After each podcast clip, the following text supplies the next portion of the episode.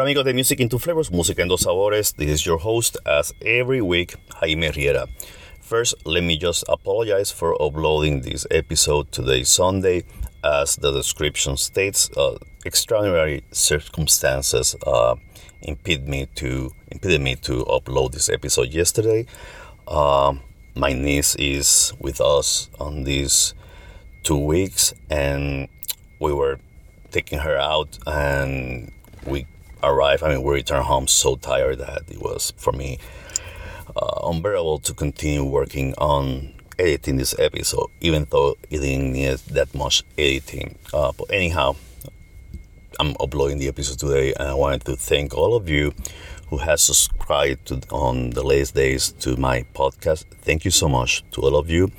To my loyal subscribers, thank you so much for keeping uh, downloading the, the episodes and thank you so much for uh, one reviewer who left a comment on itunes thank you so much uh, to that review to that listener for leaving a review on apple uh, podcast or itunes podcast uh, as you know i thank all of you for listening to this episode today uh, I don't know where you're listening to it. That's the the marvelous thing thing about uh, podcasting world that you can listen this to in your work, on your home, in your gym, or walking, having a stroll in the park, or whatever.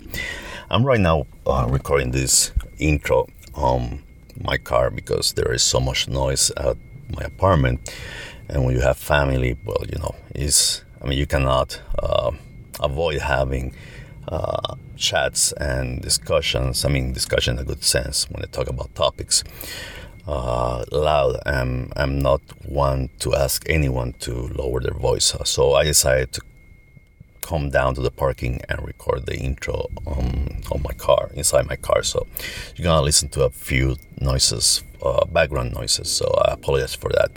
On today's episode, we have Alejandro Hernandez Valdez, who is the director of uh, different orchestras, uh, the Victoria Bach Orchestra Festival in Texas, uh, Austin, uh, Texas, uh, the new orchestra of Washington, who he created with his wife, Cho uh, who is also a pianist. We talk about that here on on the on the podcast on this episode, and there are so many things that we talk on his on these recordings from his upbringings in Mexico, his education in Sinaloa and UT in Austin, to how people view the, the classical music and the this stigma that we are trying to break uh, so can people can i mean support and enjoy classical music because it's not addressed to certain social status type of people so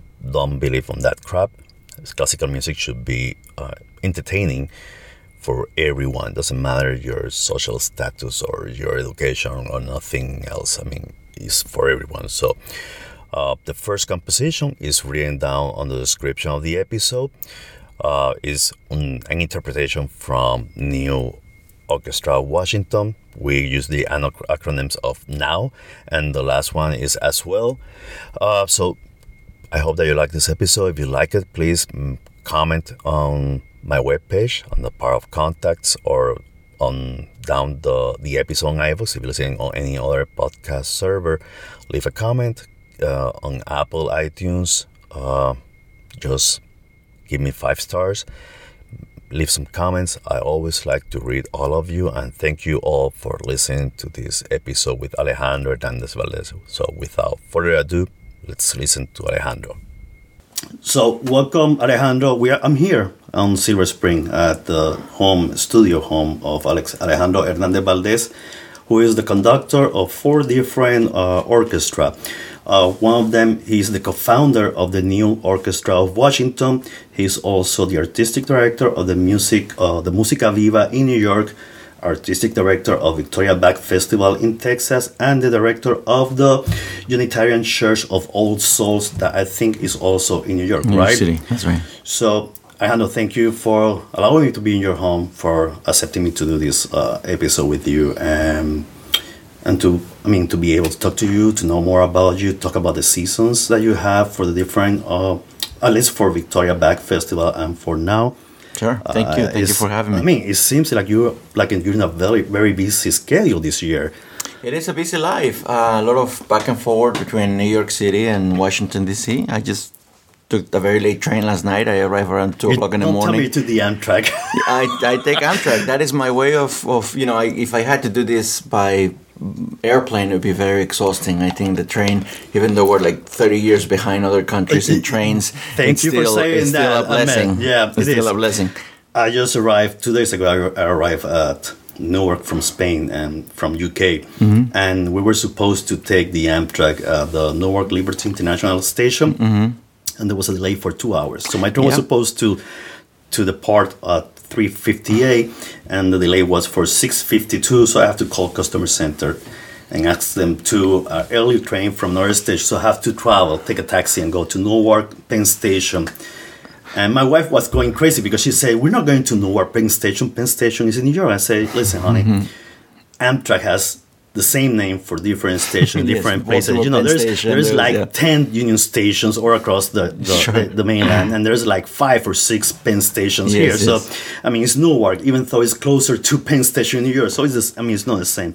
Yeah. But thankfully, we got here by seven. So eh, I mean, it, it does bother. I mean, traveling so much is in isn't in a way tedious for your schedule or for you. I mean, for your trying to relax and enjoy a little bit of your professional life and do some some new compositions or anything sure. your work? Well, you know, I, I, I, fly from time to time, but mostly my travel is on the train uh, from New York to Washington. I take the train back and forth twice a week. Um, and as I was saying, you know, it's kind of like a blessing because in the train you can relax, you can study, you can um, you just close your eyes and meditate. You can do whatever you want, mm-hmm. which is something that is very hard to do in the airplane. Yeah. Um, and it's less harsh on your body. You can get up and I'll walk, get a sandwich or whatever, right? Yeah.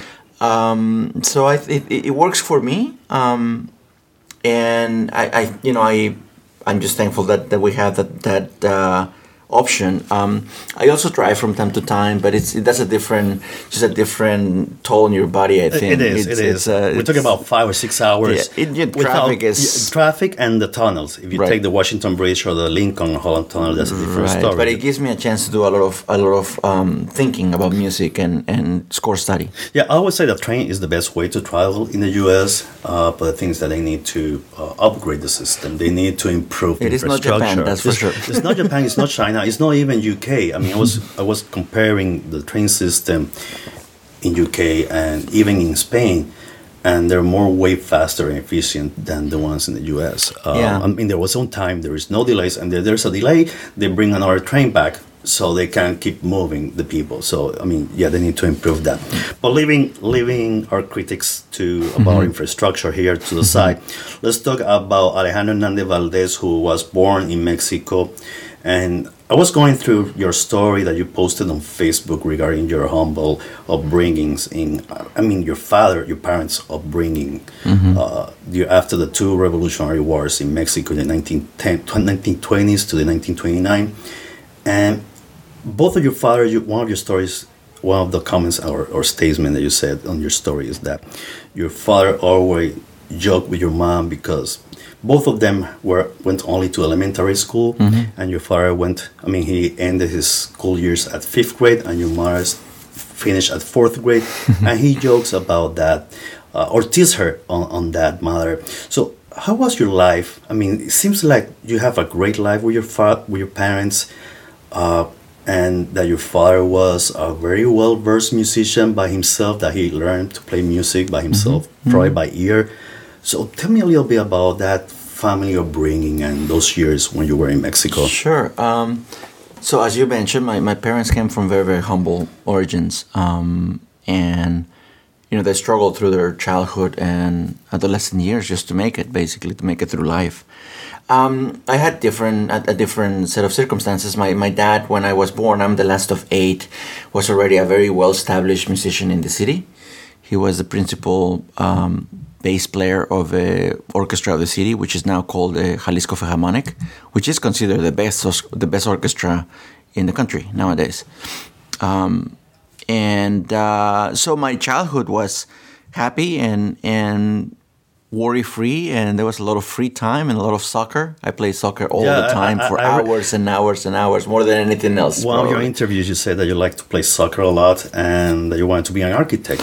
Yeah, so I, I did that for, for, for many years. Um, it got it got a little rough because my dad unfortunately got sick um, uh, pretty seriously when I um, reached my, my teenage years, and it was a long in- illness had to do with the kidneys, and uh, eventually he passed away when I was 15. So pretty early, I had to kind of grow up and and find my way through life as well. So that's why I, I applied to architecture school, trying to you know, find a career that was realistic uh, financially, and you know, to be able to help my mom, uh, who basically didn't have a job and had all these bills to pay because of my dad's uh, long illness. Um, but uh, music has a way to pull you if you really love it. If you really, it's not for everyone. Mm-hmm. You know, being a professional musician. But for those that are, I guess, kind of enchanted by that whole mysticism of being a musician and you, you don't see any other thing that you can do, it's a very s- strong pull. It's a, it's a really, really strong center of gravity. And, and I was pulled You, you started playing piano by the age of 12. Very late for a, for a pianist, as a matter of fact. Yeah, but the thing is that you managed to go to went through those stages, and I'm gonna talk about how your last recital came as a blessing for you. But why piano and not following your father path Of on double bass. Double bass. Uh, the piano was available. My, my, my brother, my, one of my older brothers. Who speak English? Uh, yes, that's right. Uh, he he was a, he's a pianist, so he was playing the piano all the time around the house. He went to Europe to study uh, before I started. Actually, around the time that I started playing the piano, so I was inspired by that. Um, I remember hearing my my dad playing the double bass all the time from his studio. But I never thought, you know, maybe I should learn to play double bass. I, it felt like the piano was the natural thing to do. Um, and you know, at the beginning, it was more like a hobby. Of course, it, my my parents wanted me to do some other activity besides school and and soccer. Uh, and I, it took me a long time to take it seriously. To be honest with you, I started too late. Uh, not too late, but late for compared to my peers.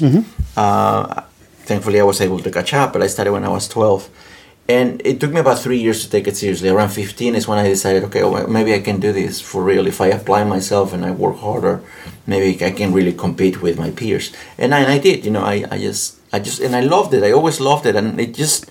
My parents had this. I think because of their own childhood, they had this sense that you can do whatever you want, be happy. That's all you want. So th- there were evidence. I mean, there were proof enough to show you how they can manage to uh, improve their way of life, Right. and Of course. get, I mean, to be better That's uh, right. on on on on living. Uh, it was always classical music that you were trained, or you play any other type of music like harachos, jarochos, or Jarochos. Uh, no, for me it was always classical music. My dad was a classical musician and a jazz musician as well. But for me, it was always classical music. It was always, you know, I started from from reading from the beginning, reading music and and going through the classical music methods that Mexico kind of prescribes. Uh, and then, you know, I had a very um, visionary teacher when I was around 15 from the United States who decided, okay, get rid of all these methods. Let's play some, some Chopin, some Beethoven, Okay. and gave me tons of repertoire. And I started learning a lot of music, and really got that's when I really got motivated. I, I thought, wow, this is actually fun. Uh, but it was always classical music. Um, so it's a, it, you know I'm not a jazz musician. I, I love jazz and I love pop and I love rock and I love uh, folk music. As a matter of fact, war music is great. I just you know my specialty is, is classical and I've always been trained that way. And your brother also played classical music, or he was more into the more trendy, like more rhythm, uh, harmonic, like jazz? Sure, sure. Uh, my brother is more diverse, as a matter of fact. You know, he um, has a great ear and he can do jazz and he can accompany any tune. You just sing a tune and he'll accompany it. But he's also a classical musician and a conductor as well, like me. Uh, it's just, I guess he. Um, when he went to Germany to study, he had to make a living, um, and he started playing for bars and things That's like why I that. And that's he how you train. in- in pubs. I never had to do that because in Mexico, when I was with my family. Um, I was already making money um, once I started studying for about three years, uh, playing for churches and playing for choirs and playing for ensembles in the classical uh, arena. And then when I, you know, got a scholarship to come to the States, it was directly to School of Music, right? So I never had that experience of having to make a living playing by ear. Let's talk about your last recital. You were like what, 15 years old when you did your last recital in this church, and suddenly you met uh, Harlan Snow and his wife, and your brother was a translator between you and Mr. Harlan, who was the former dean of the Shenandoah Conservatory of Music. Uh, do you thought at that moment that was going to be the last of your performances?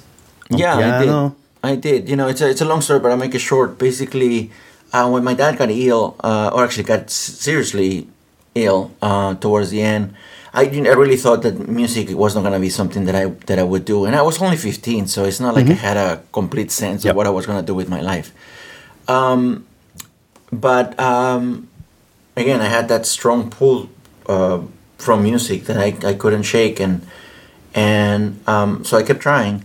But then when my dad finally died, I, I realized, well, maybe this is not for me. So I, I prepared that one last recital that I that, that you're talking about, and um, um, it was in a small hall in downtown. It's beautiful, a beautiful little old hall.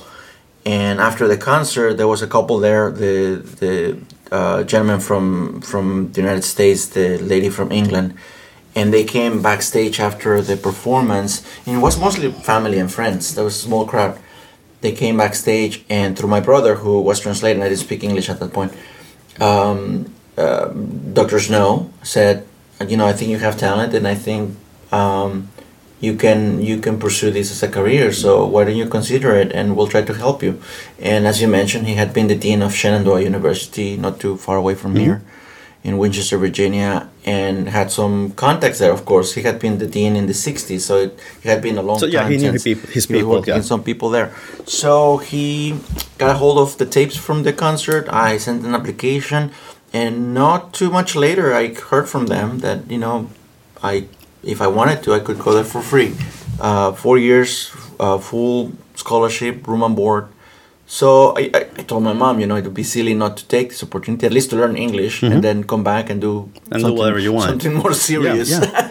so then I, you know, I, I, I- came to the states, and and I'm still here. When they approached you, I mean, what was the? I mean, first before going to that, what was the composition you played in that last reci- that supposedly I, last I still remember that program. I played three Chopin etudes, which or four, three or four, which is pretty daring for a 15 year old. Because you know, right now as, as an older man, I, I I think twice about playing Chopin etudes live.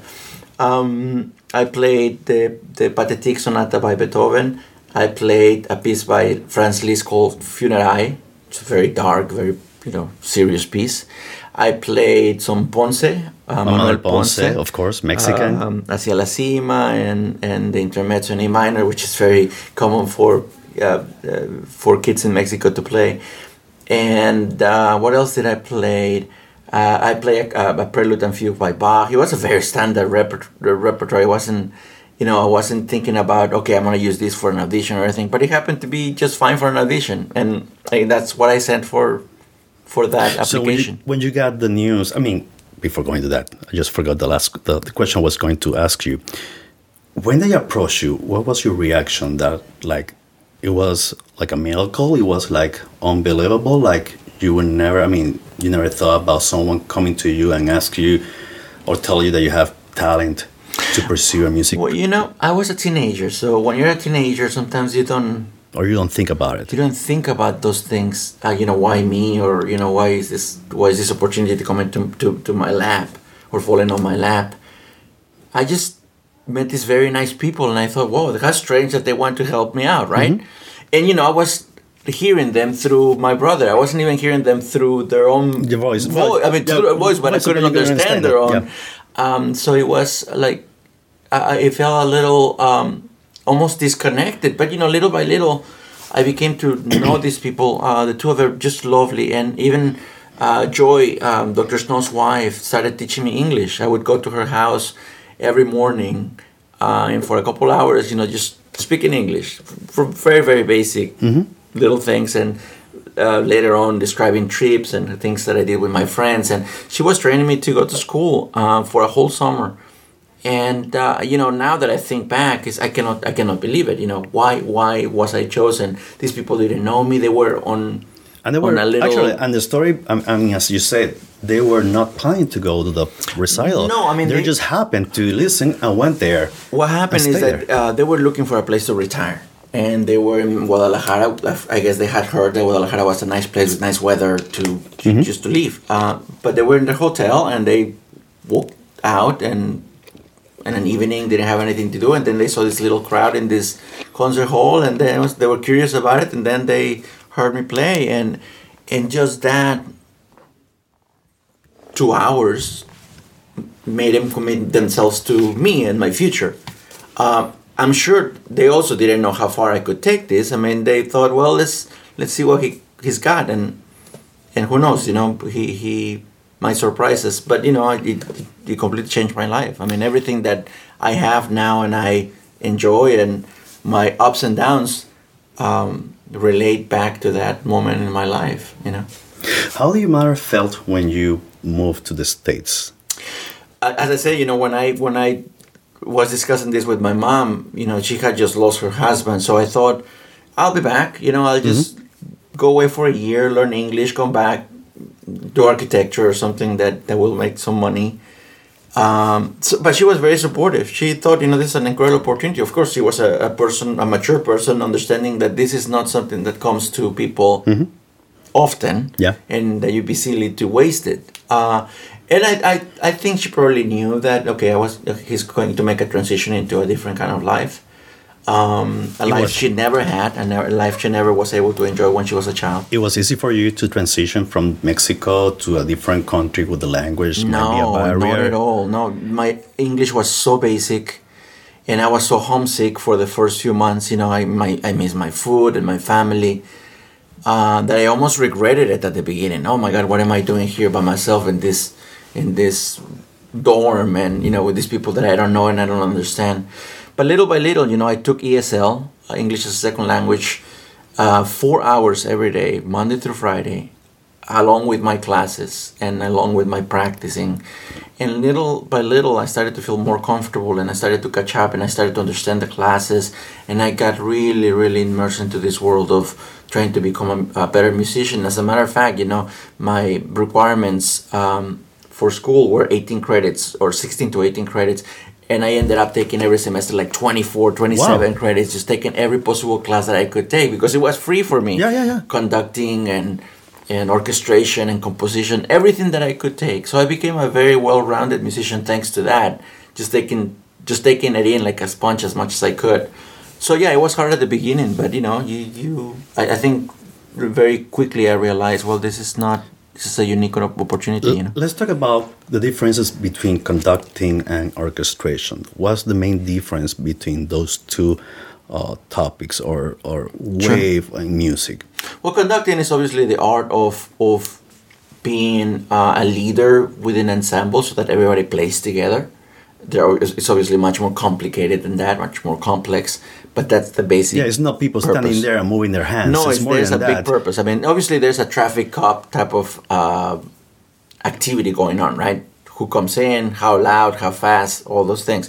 But really, what what a conductor really, really does, um, you can witness better at rehearsal than at the performance. It's, you're a teacher. You're teaching them your concept or your vision for a piece of music to 100 people or to 50 people or to 200 people. And that's the job for a conductor. Orchestration simply is learning how to combine instruments to create sounds. And orchestration is something that many composers take, of course, to create orchestral music. Mm-hmm. Uh, and it, it's something that most conductors should take because ultimately you're trying to put together sounds. How does a bassoon it's like sound? A puzzle. Yeah, how does a bassoon sound combined with a clarinet? How does a clarinet combine with an English horn sound? You know, in balances, you learn to so differentiate how do you colors. manage that in a rehearsal when you have? I mean, it's like you say, it's a class of 20, 50, 100 people. Do you rehearse with, for example, with the brass uh, section first, or do you rehearse with everyone together in the same room? Mm-hmm and you manage to tell them, okay, this is the way it should sound. Mm-hmm. For example, Eroica from Beethoven. So you tell them, okay, now the bassoon's gonna sound at this time on this tempo and this loud, this lower, this pitch, and then the violins will come. I mean, how do you manage to do that? How do you yeah, organize normally it? a conductor works with a whole ensemble the entire ensemble. There, there's something called sectionals. Usually, those are taken either by the assistant conductor or by, by the leader of a section. There can be a string sectional led by the concertmaster mm-hmm. or by the assistant conductor. But normally, the main conductor gets to see everyone because it's only a limited amount of time that he has or she has to work with the, the whole ensemble. Uh, and you use first, I mean, everybody has a different approach, right? In, in, in my approach, I first let people get acquainted with the music, play the whole thing from top to bottom, feel the whole thing, and then we break into little pieces. And my greatest goal as a conductor is to make the musicians aware of the connections within the music. You have to remember that what they're seeing is only their part. Mm-hmm. A violinist only sees the violin part, nothing else. A cellist sees the cello part. I see everything as a conductor. Everything is in front of me. So my job is to try to make them aware of those connections and how how the violin plays out of the cello line and vice versa, and try to encourage listening so that they also get to know the piece beyond their part. And you know that's it's like a puzzle, as you were saying. The puzzle starts kind of uh, getting bigger and bigger and bigger, and then it becomes a complete picture.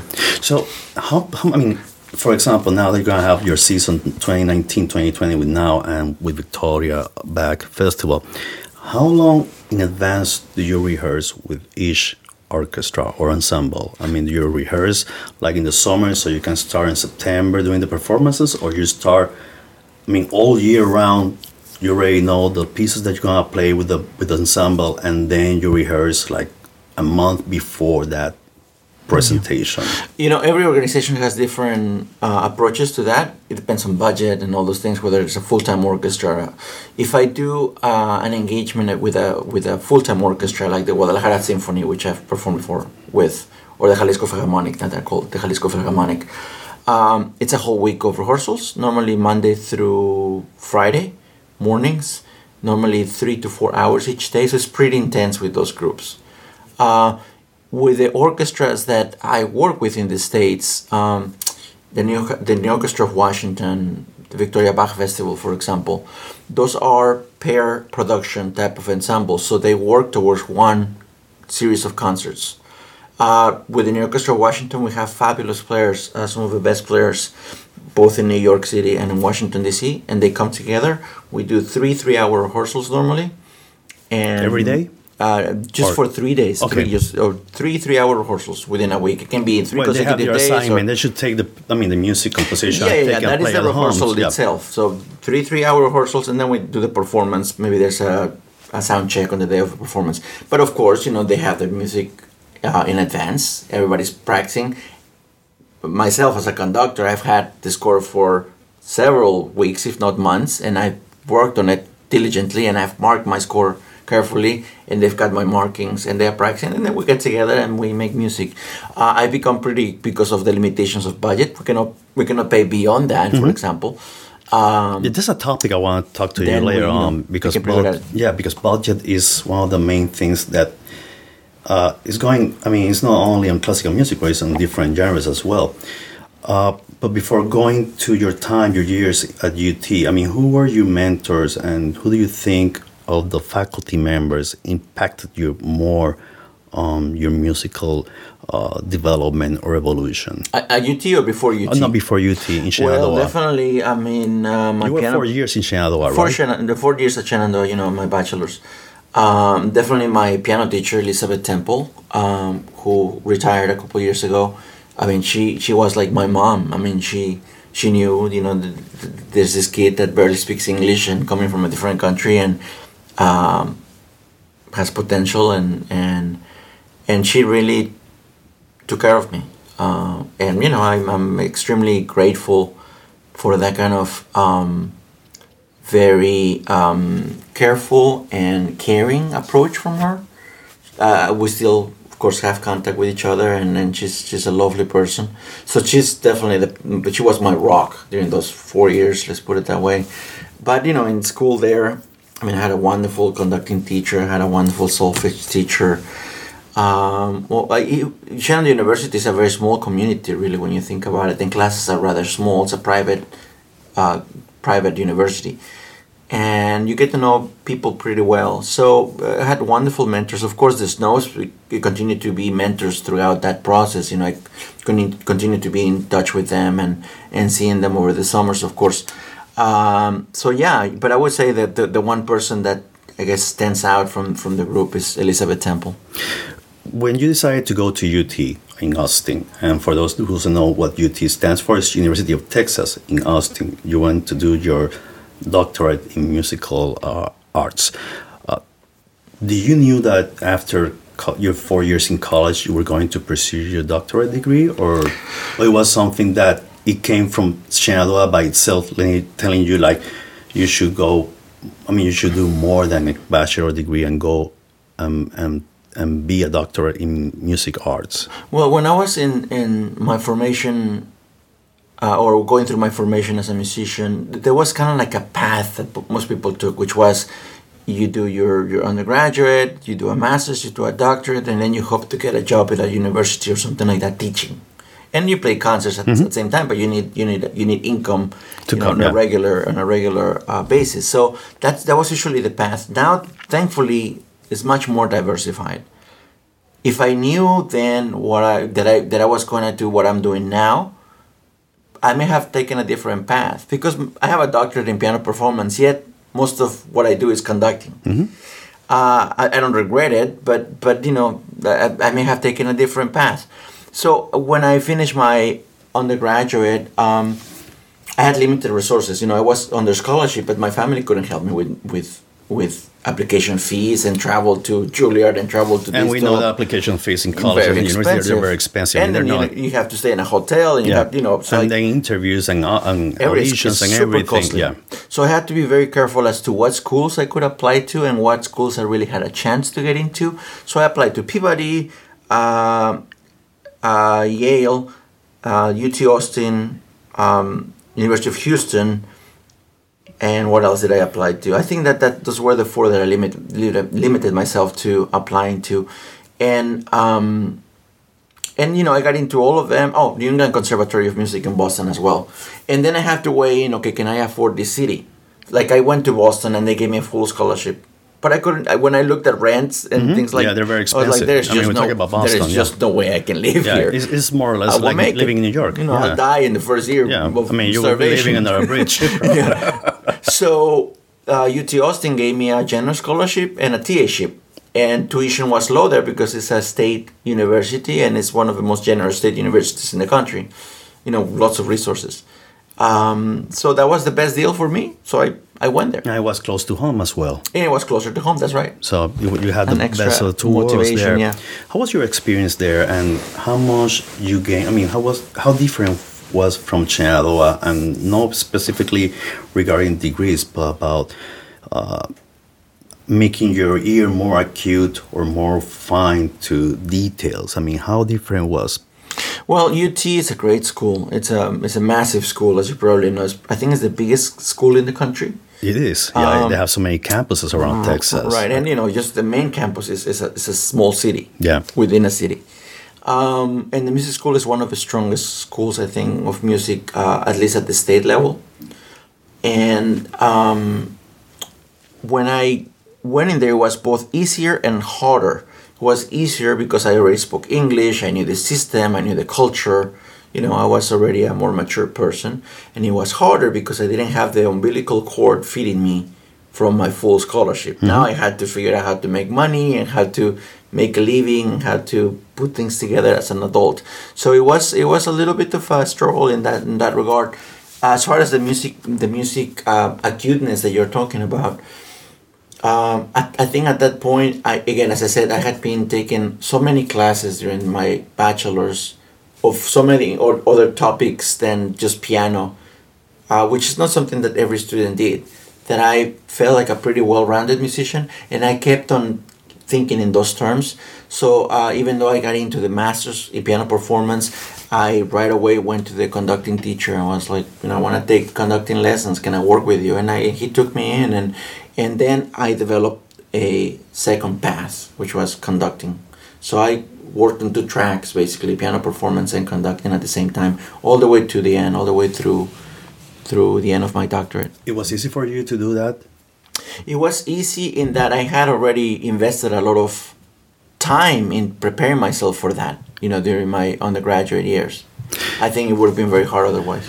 when I talk to people that go to Berklee or other uh, music conservatories, uh, they always say that their experiences are not only limited to the faculty members, but also with students. They learn from other students, and students. I mean, and, and- peers on those years or advanced years usually give tips to the, to his fellow student on how to achieve certain movement or tempo or play certain part of the composition. Do you have that experience as well as a classical music? Yeah, it, you know, I don't want to put my myself in a position to say that you know I I can advise young people on what to do when they go to school, but but if I could advise myself, I would I would do some of the things that I did, which is basically um, go beyond just playing your instrument as much as you can.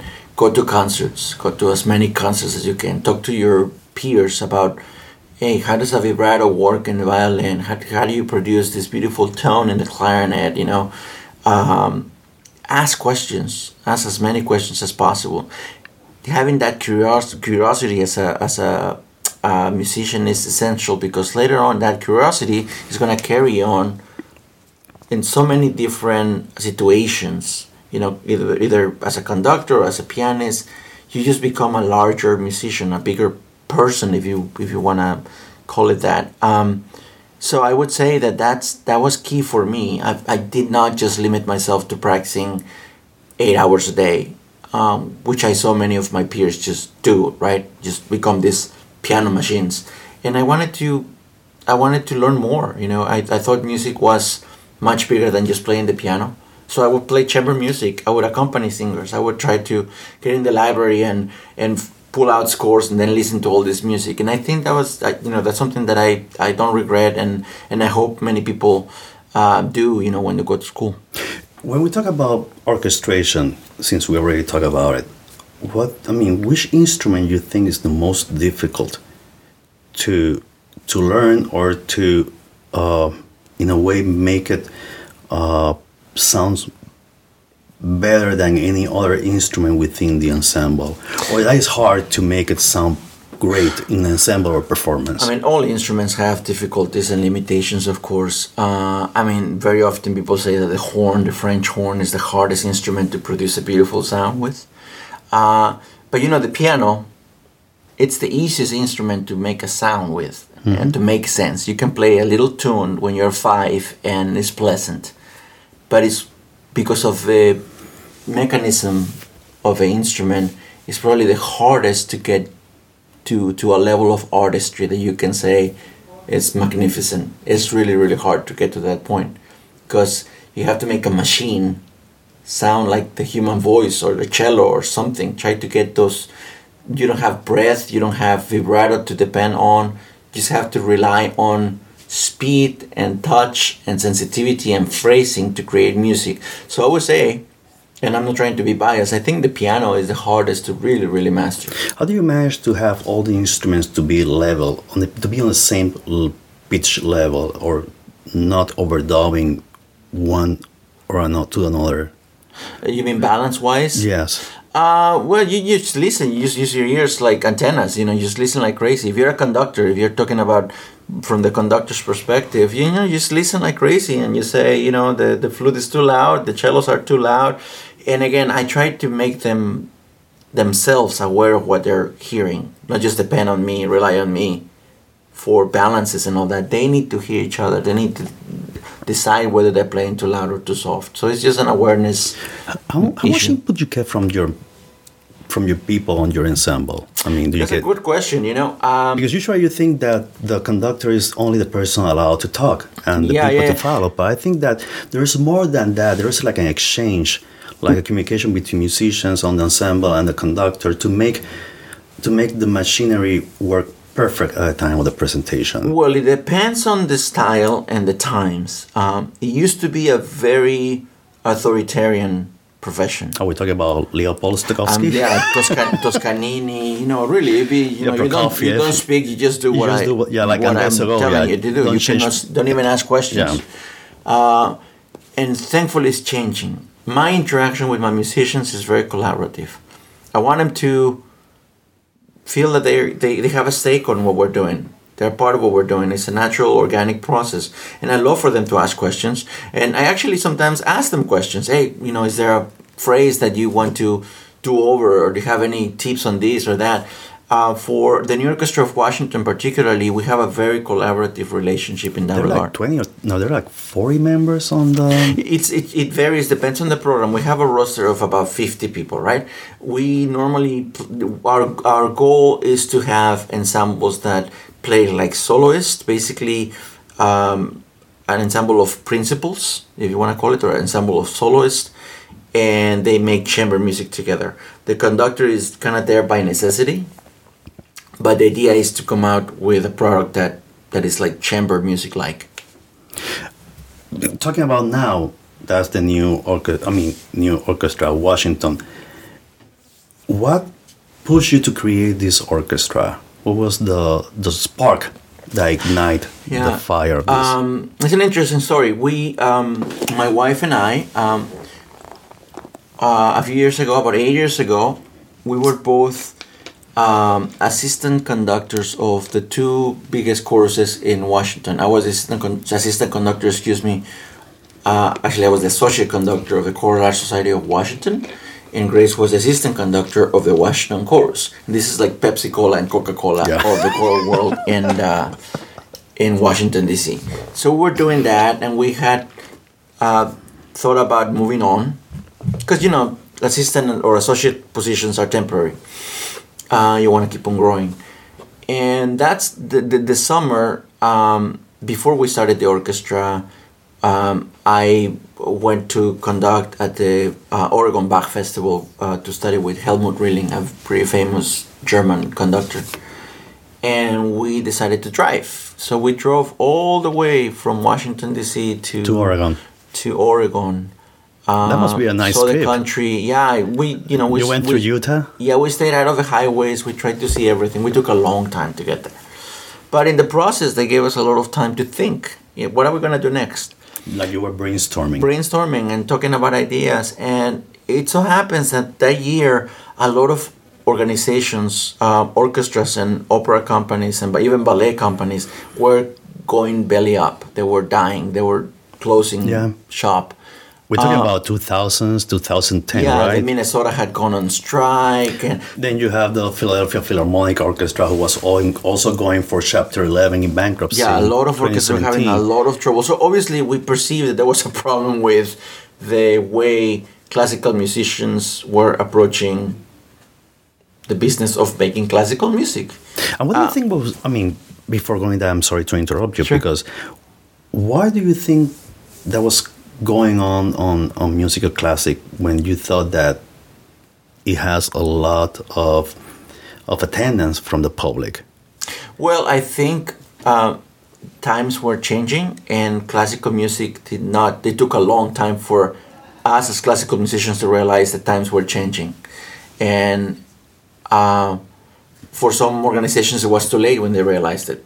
So what we decided to do is create a new type of ensemble that um, was going to be uh, more uh, nimble, financially much more agile and able to kind of navigate whatever circumstance came to us. Um, also, you know, with a smaller personnel, so that we could we could afford to do all these concerts with more contact with our audience, with more interaction with our audience, so that the audience felt that they were part of this process. Uh, with more attention to individual players within an ensemble as opposed to a mass of people, right? So rather than having 16 violins on the first violins, just four violins, right? And make them feel like, you know, they have the spotlight and they have they have something important to say with their music making.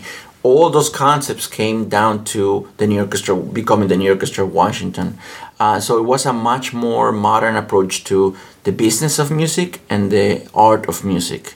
Um, and I took the artistic side. I became the artistic director. Grace took the um, administrative side. She became the executive director. And you know, it's been eight years since, and it's it's, it's, it's going well. And you have the Kickstarter and all the funding with uh, New Orchestra of Washington and Victoria Bach uh, Festival. You have the uh, meet, be a host of a member as a way to assist the orchestra, right? Yeah, we, we, we do a lot of uh, house stays, home stays. Uh, so we have a lot of people coming from New York, for example, that need a place to stay.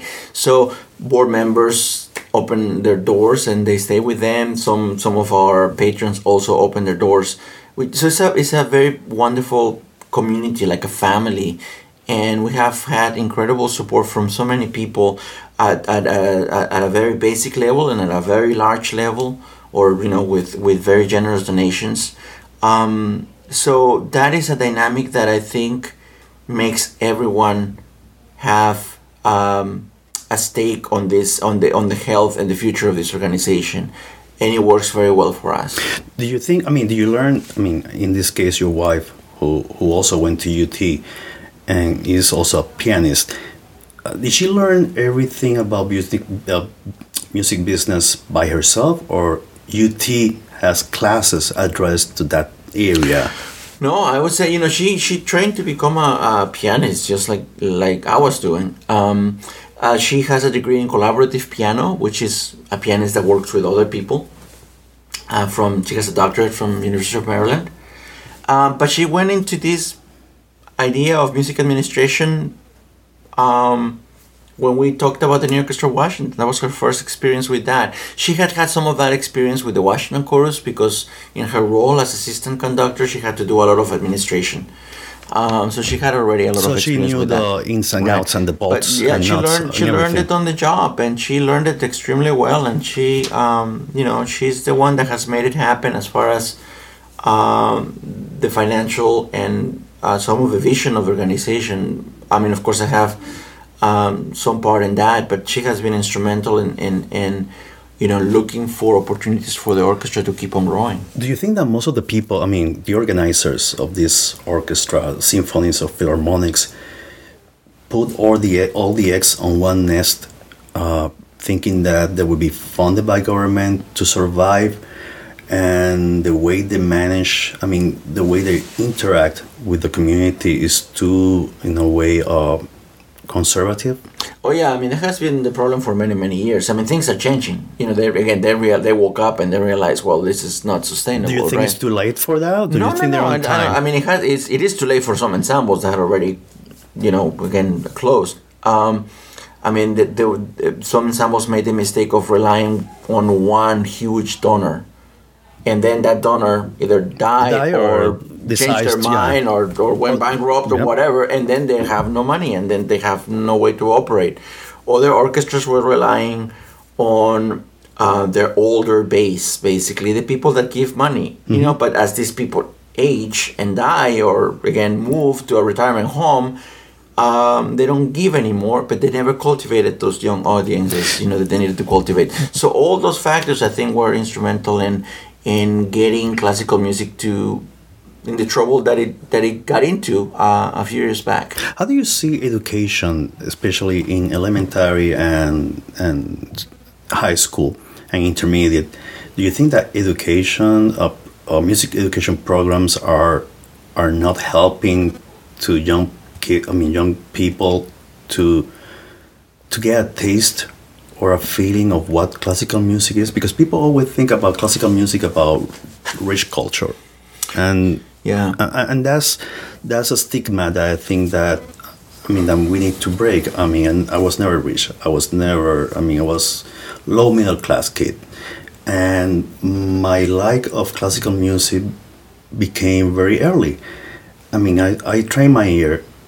I, I mean, by accident, because I never thought I was going to be enjoying so many different genres, to like all type of music, and classical music. I never saw it like a like a like a high class uh, society thing. I always thought that classical music should not have any social status. It should be available for everyone. I would go to concert for Festival Casals in Puerto Rico. Everyone was dressed up, you know, jackets, ties, suits, everything. I was in jeans. and the only thing that I wore was like a long sleeve shirt. That's it. I was in high school and, and college. I don't have any money. I was sustaining myself. So I went there and I was like feeling like look over the shoulder because I was not dressed properly. But I was like, you know, it's music. Music has no code. Hmm. On, I mean, has no dressing code. Why should we need to pursue this vision of, or view of, or opinion of this music being only entitled for high culturally uh, people? Do you think that music programs in school are not helping in breaking those symbolism? I think that stigma has been around for a long time. Uh, it's again thankfully changing and going away. Uh, I don't know if it has anything to do with music education. I think music education um, obviously needs to be promoted, and and it has been. Um, obviously, a lot of schools when they look into uh, cutting costs, they look at uh, music as one of the first options, and that's a shame because I think learning about music and learning to appreciate all types of music makes you a better person. So I think that should be there. Uh, as far as the elitism part of classical music, again, that is a stigma that was around for a long time. And yes, you had to come dressed up a certain way, and you had to have a certain income to pay the, for the tickets, and you had to behave a certain way, and you couldn't clap in the middle of a, a, a symphony, you know, in between movements. You could not cough too loud because you would, you know, people would shush you Yeah. or, or, or look at you ugly or something like that. And gosh, I cannot stand any of that. I think you're right. I think music is for for everyone and you should be free to enjoy it in whichever way you want. Of course you, know, you don't want to do outrageous things like pull out your cell phone and start recording the artist because that's illegal right? You don't you don't do those things. Well but, people are still doing it. but you shouldn't do it. But but i mean if you want to clap in you know because you love the first moment of a beethoven symphony by all means clap. I don't care. It's fine. Enjoy it you know? It shows that you're enjoying it. as a matter of fact during beethoven's time they would have done that. Of course yeah. so um, i mean what's the purpose of creating a movement like a Eroica or the ninth symphony if you don't clap and you don't enjoy and you just wait at the end to clap because then yeah, in Beethoven's time, you know, they would do a symphony, right? Uh, let's say the fifth symphony, and they love the second movement or the third movement, and they would clap, and and then the conductor would realize, oh, they really like this. Let me repeat this movement. They will repeat that movement before they play the fourth movement. You know, so it's you know, it, it just we become very we, we became very snobby about it is, snobby about classical music, and that has been to our detriment big time. Do you think? I mean, do you think that the prices for tickets has been lower or is still the same? Well, it depends on the organization. I think. I mean, that's, you know, one, of the, that's one of the things that kill the organization, the high absolutely. prices. It really depends on the organization. Certainly, with our ensemble, the New Orchestra Washington, we try to be very conscious of the fact that we need to make it accessible for everyone. But an organization like the Met, for example, which has a lot of deficits and problems with money, you know, some some of the tickets are impossible. You know, two hundred dollars to see yeah. La Boheme. I mean, how many people can afford that? So I understand, you know, they, they want to make as much profit as possible from ticket sales, um, but but you're alienating a lot of your base by doing so, and you're not cultivating younger audiences. You know, the people that in mm-hmm. the future will donate uh, because they cannot get into your concerts. They just cannot afford them. That's funny because people would rather spend six hundred dollars to see Elton John, which by all means I love Elton John, but people pay 100, 600 tickets to sit all the way up just to watch like a little glimpse of him play on the piano, and you need to watch it on the big screen. Why is that huge difference? I mean, why? I mean, it's because of the of the trend of that I went to see Elton John instead of watching the Met well, you know, it's it's really um, difficult to compete with pop culture. Pop culture has a big, just a, a, a big, big market, yeah. yeah, share of the market. I mean, you can talk about movies, you can talk about uh, rock, you can talk about anything. Pop culture is it has become um, an attention grabber for most people, uh, and of course that has affected what's called high culture, which I also don't like the term. I think it's a bad term. But uh, I think um, if people realize that you can be as excited or moved or transformed, if you want to call it, by listening to Jessye Norman, who just passed away, a wonderful soprano, mm-hmm. as to, you know, as, as excited as you can be by listening to Elton John I think people would start going to classical concerts more. Um, again, I think it has to do with the view of classical music being only for a certain type of people with a certain type of income. That stigma needs to go away, and um, until that does happen fully, uh, classical music will also will, excuse me will only be viewed as a like a niche type of activity. You know, just for a certain taste uh, and and you know that's what we're fighting um, to to break away from with the orchestra. We want to make sure that that people feel that classical music is for them as well, and that a classical concert is not just dead white people, you know, from Europe. It's it's more than that. More than we that, do yeah. all kinds of things, and we have themes, and uh, and and it can move you and it can excite you, uh, and it doesn't cost six hundred dollars, you know. So it's it's really time for people to realize that um, yes, you can read your novels about fiction, right? Uh, but also there is Edgar Allan Poe and there is Shakespeare and there's other things that you have access to. You just have to grab the book and read it. Read it yeah. And yeah. the same with classical music. You just have to go and, and experience it. It's like food. Yeah, oh, I don't like I don't like sushi. Have you tried sushi? No, right? They say no. Try it. Yeah, try it, and then try you, you it can and say see, You'll it. see, and you'll develop an appetite for it, a, a, a, taste for it. It's the same with classical music. You have to give it a shot. How do you decide, for example, now that now has season 2019, 20, 2020, uh, I have all the names somewhere.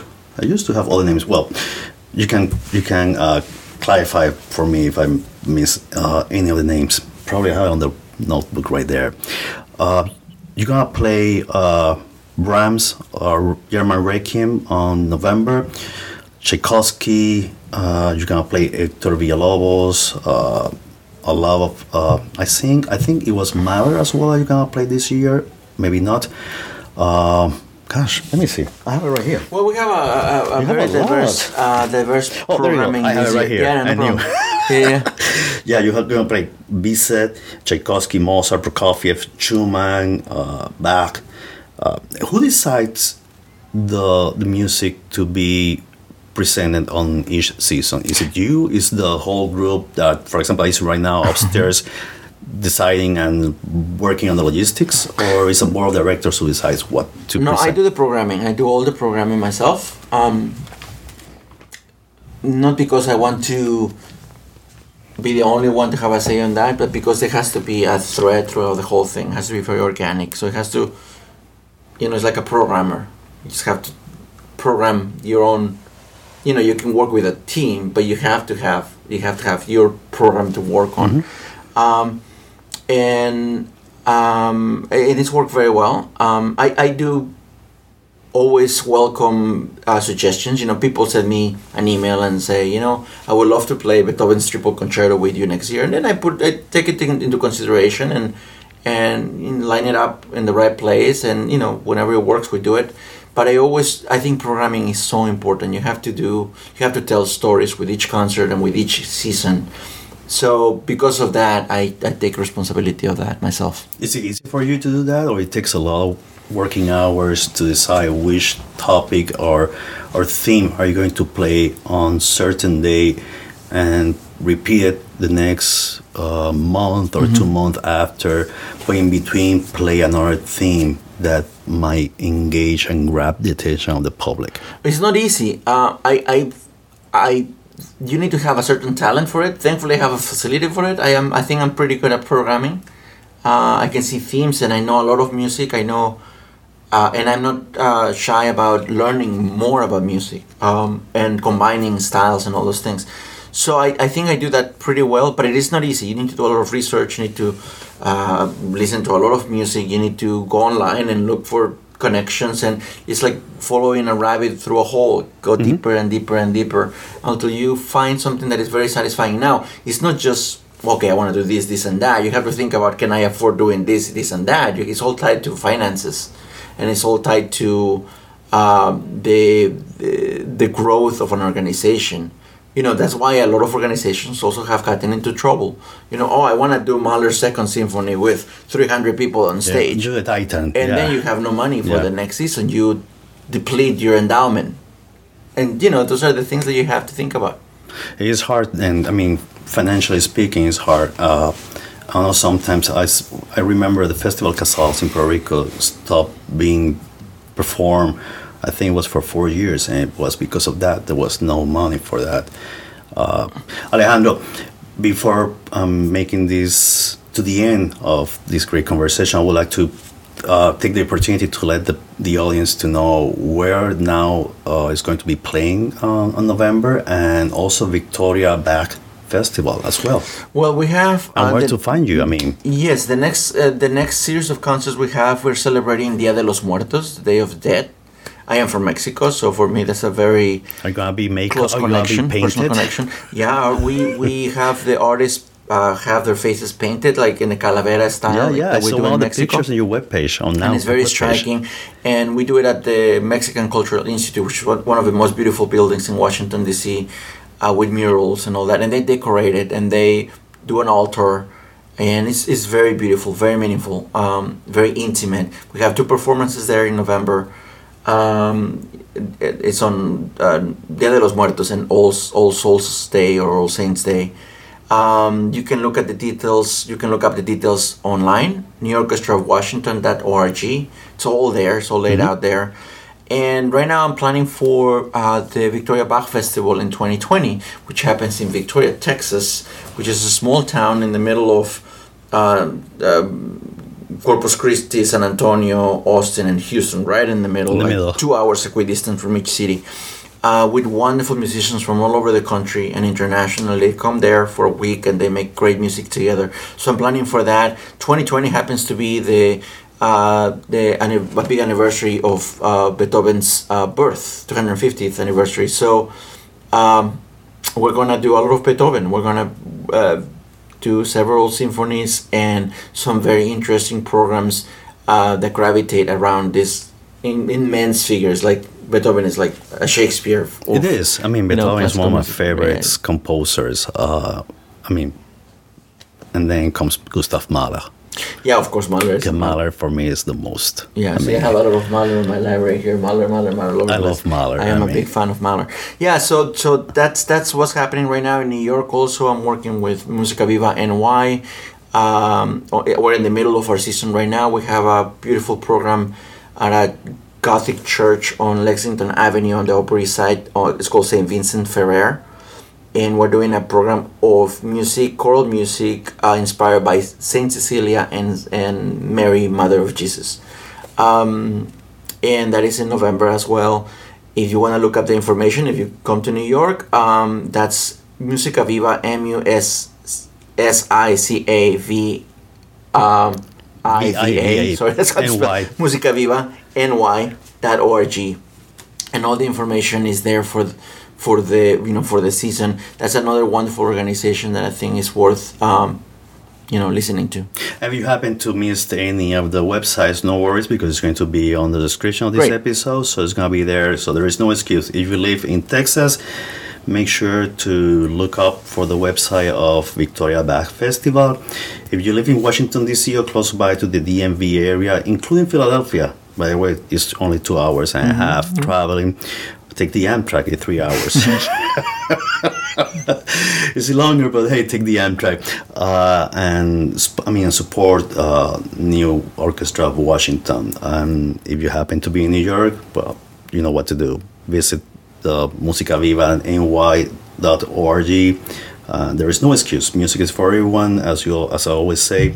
Uh, there is no stat social status for listening to music. Only if you allow to put a status on anything is because you wanted to have a stone in your road and fall when you, when you step on it. So, Alejandro, thank you so much for your time. It was a pleasure. Thank you for having me here at your lovely home, at your studio. Which, by the way, I love all your music sheets right now, and your CD collection is outstanding. Mine are in a box in the storage room.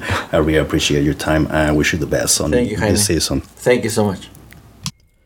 Well, amigos the Music in Two Flavors, Música dos Sabores, I hope that you really like this episode. It was, uh, for me, it was a great episode to do at Alejandro's home. Uh, it was very lovely. Uh, the set in the studio, his studio on the basement of his of his townhouse, it was amazing. Having a piano to my left side, his uh, library, music sheet library, and CDs library was a thing like it, it, blew my mind away, and it was the perfect setting to record this episode with Alejandro. Alejandro is a great guy. Uh, he's very humble. Uh, chatting with him was amazing. So if you live in the DMV area, look for the for the website www.neworchestrawashington.org.